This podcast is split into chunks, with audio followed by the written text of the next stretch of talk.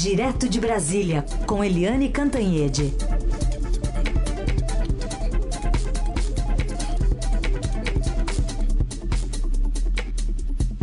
Oi, Eliane, bom dia. Bom dia, Raíssa e Carolina, ouvintes. Oi, Eliane, bom dia. Vamos começar então falando sobre a vacinação pelo país. Agora, Bahia, Pará, Paraíba e Sergipe estão começando a imunização. 20 estados ao todo já iniciaram a aplicação das doses após um atraso na distribuição das vacinas. Na verdade, estava tudo certo que ia dar problema, né? A previsão que deu mais cedo aqui em São Paulo o ministro Pazuello, né? De que, ó, talvez às duas, talvez às cinco da tarde, não, às seis, já dava a entender de que as coisas é, iam dar errado, não, Eliane? Pois é, é... é aquela história, né? É... O Pazuello, o ministro e general Eduardo Pazuello, ele é um homem da intendência do Exército, portanto, é um homem da logística, mas ele não dá uma dentro quando você trata de logística. Aí a gente lembra aquele grande furo de reportagem do Estadão sobre as 7 milhões de doses já de testes, né, de contra coronavírus que estavam jogados no aeroporto, jogados e perderam a validade. Imagina um homem da logística perder 7 milhões de testes é, sabe, porque estão jogados e ninguém sabe o que fazer com aquilo. Aí o Pazuello pega um avião, vai para Manaus numa segunda-feira, é, tira foto, é, fala da cloroquina, tenta lá impor a cloroquina, desencalhar a cloroquina do Bolsonaro em Manaus e dois, três dias depois a gente viu o colapso de, de oxigênio, colapso do sistema de saúde da cidade. E agora o ministro Pazuello, o intendente, general intendente Pazuello, conseguiu fazer uma confusão na distribuição dos voos é, que ninguém entendeu nada, né? Porque a previsão era de chegada em vários estados, né? Em chegada de manhã, é, ou chegada no máximo à tarde, aí foi mudando. O que era de manhã virou de tarde, o que era de tarde virou de noite, o que era é, de tarde também foi para madrugada de hoje, enfim, atrasou voo atrás de voos, há registros em pelo menos 11 estados, em alguns deles com cenas assim até curiosas de autoridades plantadas no aeroporto, Polícia Federal plantada no aeroporto esperando as vacinas e nada de chegar. Então é aquela coisa do Pazuello, né? O Pazuello é o Pazuello, ele virou escudo do presidente. Né? No mundo inteiro os presidentes comemoram, fazem festa, participam é, da primeira vacina, do início da vacinação. Aqui o presidente emburrou, ficou trancado em palácio, 24 horas calado, né? E... Hum, e simplesmente é, deixou a coisa toda no lombo do general Pazuello. Agora, tem uma outra questão que é a questão aí dos insumos, né? Porque hum, a gente vê que o que está acontecendo? Esses 6 milhões de doses é, são suficientes, segundo o Estadão, aqui na capa do Estadão, são suficientes para vacinar apenas meio por cento, eu estou falando 0,5% dos idosos brasileiros e apenas 34% dos profissionais da saúde no país. Ou seja, 6 milhões de doses é muito pouquinho, lembrando que para você estar tá sendo realmente vacinado pela Coronavac, você precisa de duas doses. Ou seja, 6 milhões atingem 3 milhões de brasileiros num total de 210 milhões de habitantes. Aí o Butantan tem 4,8 milhões de doses da Coronavac em fase final de produção mas aguarda a autorização da Anvisa para uso emergencial dessas 4,8 milhões. E o resto? O resto a gente está dependendo de, é, da boa vontade de laboratórios e governos estrangeiros.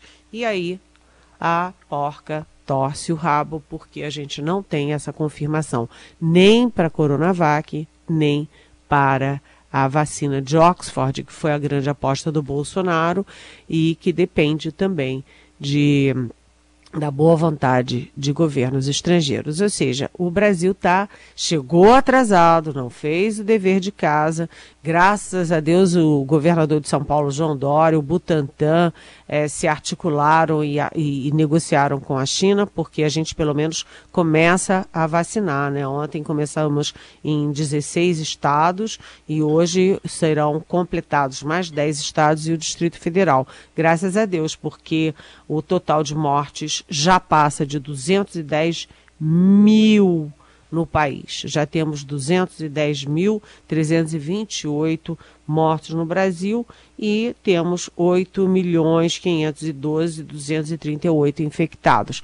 Então a nossa única salvação, aliás, das vidas, das famílias, é, das pessoas não ficarem doentes e também para salvar a economia e os empregos é essa vacina, qualquer vacina. Como o governo federal não fez o dever de casa, não fez o que tinha que fazer.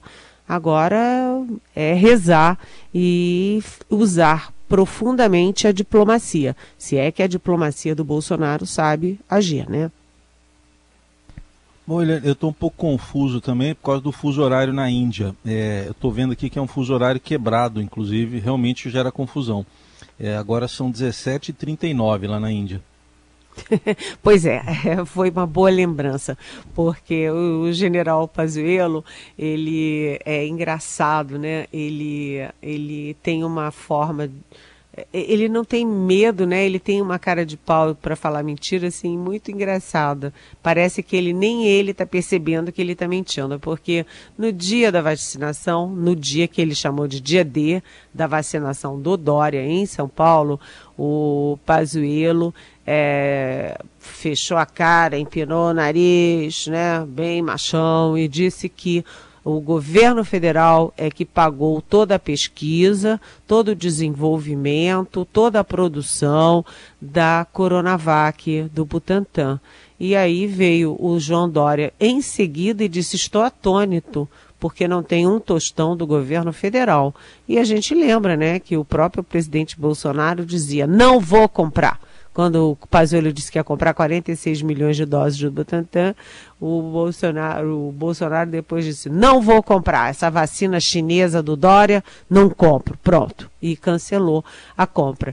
Então o Pazuello, ele primeiro disse isso, que é, foi o governo federal que pagou a vacina do Dória, o que é mentira. Segundo, o Pazuello disse é, que não, imagina, nunca, nunca ele assinou protocolo nenhum, não tem nada a ver com cloroquina. E como é que é a história do Pazuello no Ministério da Saúde? Ele era o segundo do ministro Nelson Teich, que esse sim é um médico, né? E quando o Nelson Teich viu que o Bolsonaro estava impondo a cloroquina sem respaldo de nenhuma entidade médica e científica do mundo para uso contra o coronavírus, o Taixe foi embora.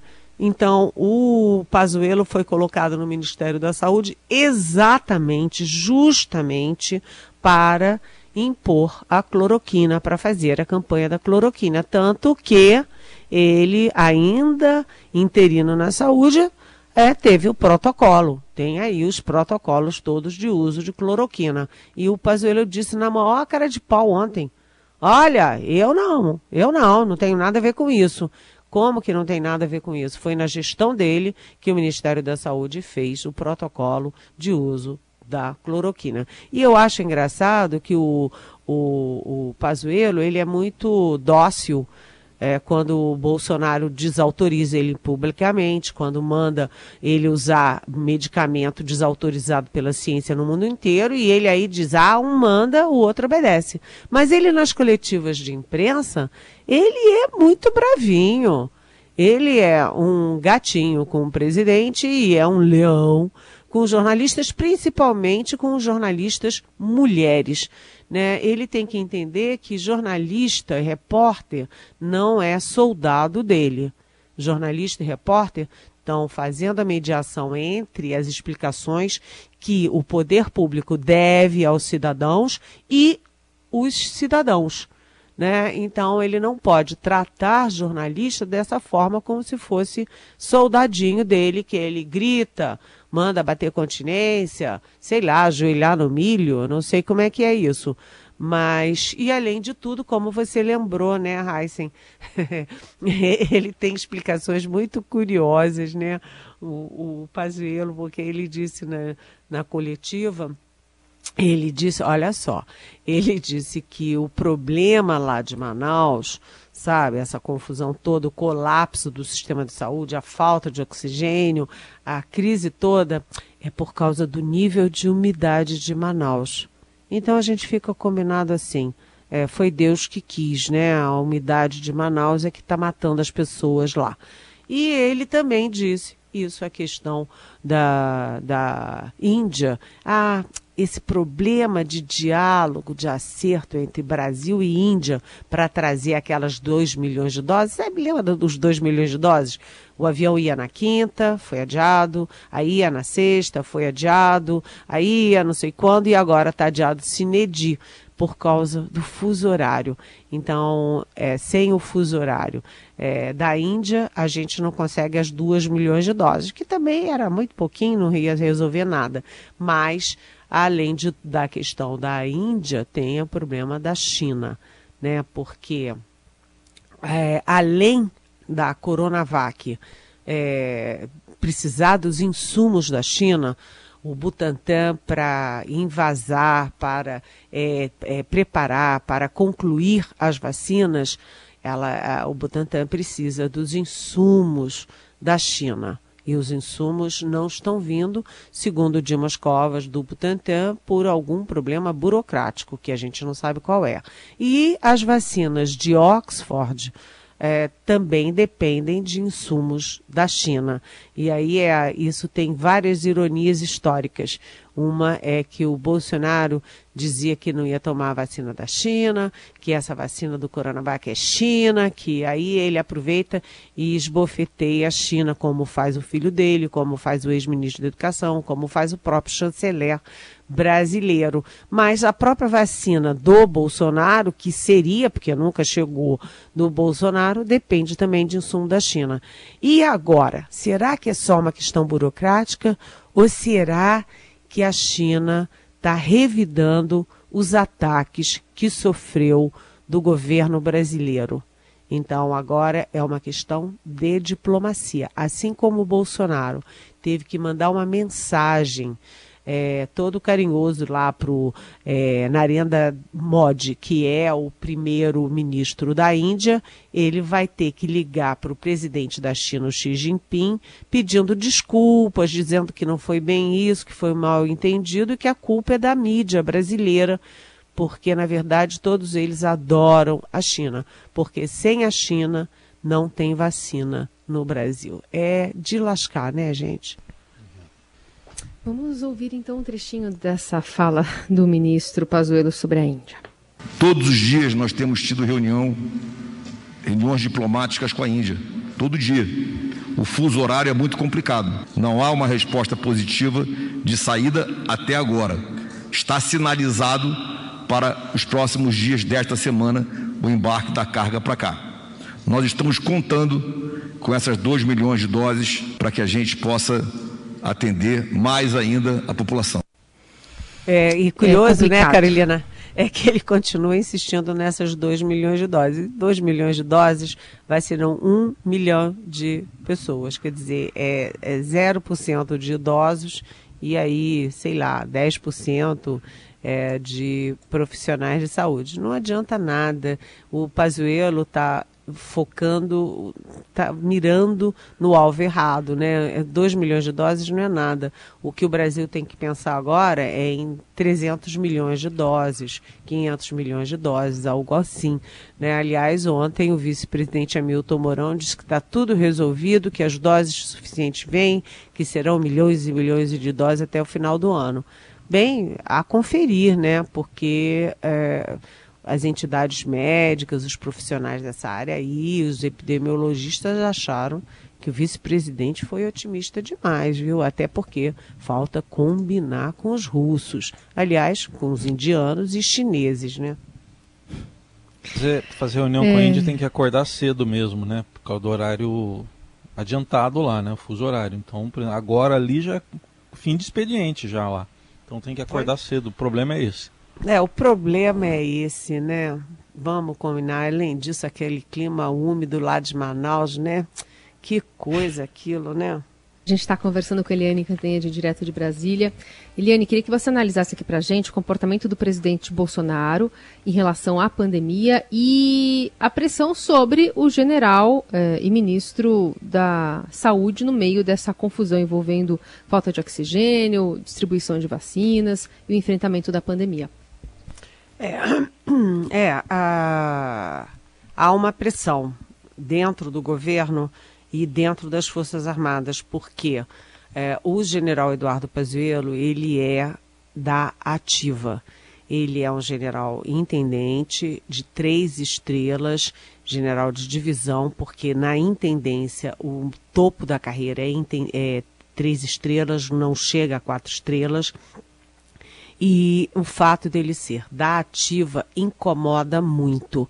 Incomoda muito. Você vê que o, o general Ramos, por exemplo, que é o secretário de governo da presidência, ele era da ativa e para ficar no governo, para manter o cargo no palácio, ele optou por passar para para a reserva. E era isso que o, o Exército e o Ministério da Defesa pediam para o Pazuello. Mas aquela história do presidente Bolsonaro põe eles todos no bolso, né? É, acerta daqui, acerta dali e o Pazuello vai ficando na ativa. Portanto, todas essas bobagens que ele fala, todos os erros que ele comete, todo o excesso de submissão, é, ao presidente Bolsonaro, tudo isso incomoda muito os militares. É, e agora há uma nova pressão, porque o que que os, os militares veem, o que a gente vê, que o presidente Bolsonaro ele está usando o, como eu já expliquei aqui, como já falei aqui, ele está usando o Pazuello de escudo. Ele saiu, passou 24 horas recolhido o Bolsonaro, né, enquanto o Brasil comemorava, soltava fogos pelas, pelas vacinas e continua soltando nos estados, né, o Cristo Redentor ontem no Rio de Janeiro, o Bolsonaro se recolheu, não abriu a boca durante 24 horas. Quando apareceu, não comemorou vacina, não falou que a pandemia vai acabar, nada. Ele está em outra órbita, né? E todo mundo está vendo que o Bolsonaro faz isso, joga o, o Pazuello aos leões joga na linha de frente da guerra política contra o Dória, joga na linha de frente da, do embate com a opinião pública que cobra resultados e cobra a irresponsabilidade do, do governo federal. Enfim, ele está sendo triturado, Pazuello. Por quê? Porque ele não é o homem apto para ser ministro, ele não é um homem apto para ser ministro da saúde e muito menos ele é apto para ser um ministro da saúde no meio de uma pandemia. Portanto, a culpa não é exatamente dele, a culpa é de quem põe ele lá.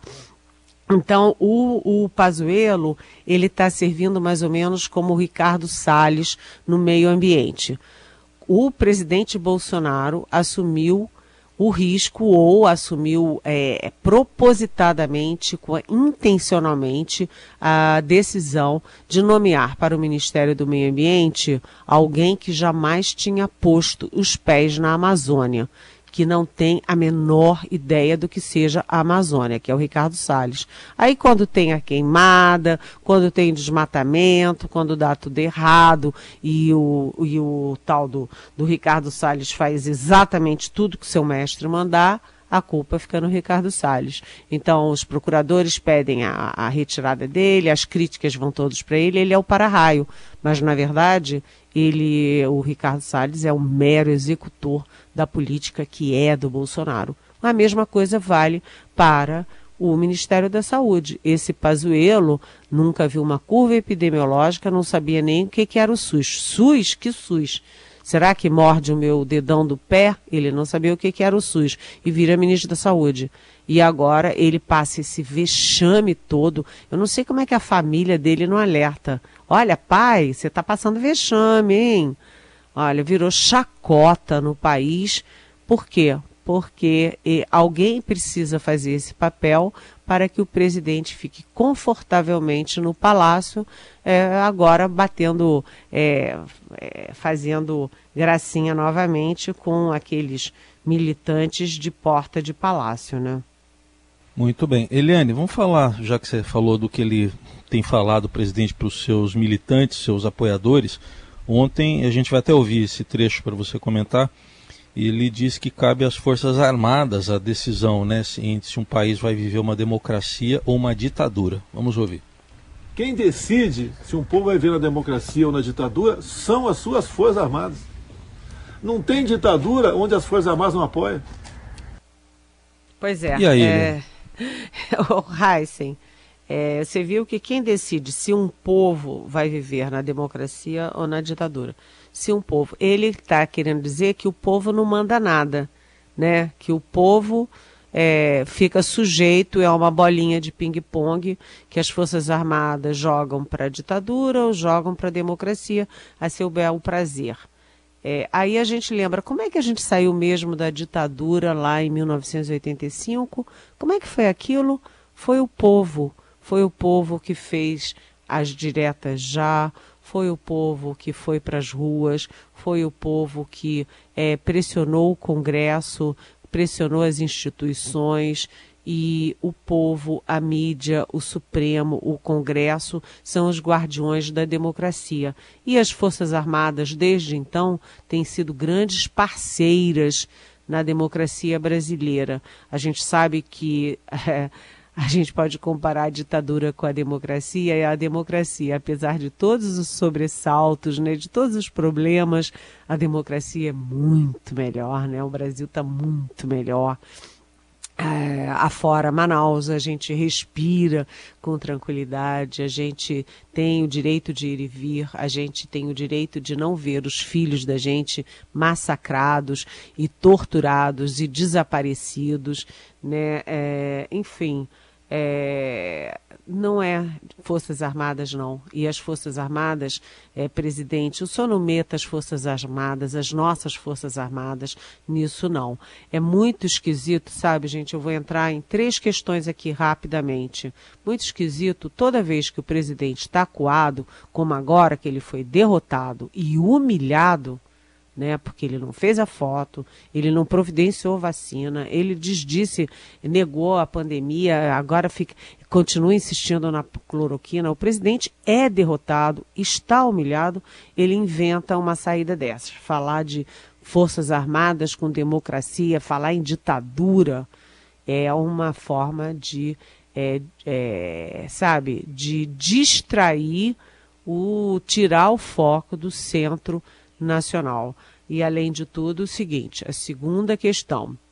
As Forças Armadas não tem nada a ver com isso e as Forças Armadas não podem passar para a população de que todo mundo está ganhando seu empreguinho, os coronéis cheios de emprego, general empregado, todo mundo com a sensação de que tem poder e compactuar com esse tipo de coisas. As Forças Armadas precisam ter hombridade para reagir a esse tipo de fala. E a terceira coisa, é injusto quando o presidente diz que os governos democráticos pós-ditadura sucatearam as Forças Armadas. Eu lembro que foi no, no governo Lula que o governo eh, investiu pesadamente na reestruturação eh, dos equipamentos da Marinha, por exemplo, com os submarinos franceses, até com submarinos de propulsão nuclear. Também foi no governo Lula que o novo blindado do Exército foi possível, toda a preparação contra a guerra. Eh, cibernética do Exército, que é um sucesso, foi feito no governo Lula. E foi no início do governo Dilma que foi detonado, acionado toda, reacionada toda a reestruturação e reequipamento da Força Aérea Brasileira, nossa FAB, com os caças Gripen da Suécia, trazendo tecnologia, tanto no caso dos, dos submarinos quanto no caso dos, das aeronaves. Portanto, o presidente Bolsonaro é injusto, falta com a verdade e fica jogando as Forças Armadas numa fogueira que não é boa para as Forças Armadas, que têm o respeito e a admiração da sociedade brasileira e jamais podem ser confundidas novamente com ditadura. Muito bem. Eliane Cantanhede conosco, sempre a partir das nove no Jornal Dourado, e ela volta amanhã. Obrigada, Eliane. Até. Até. Beijão.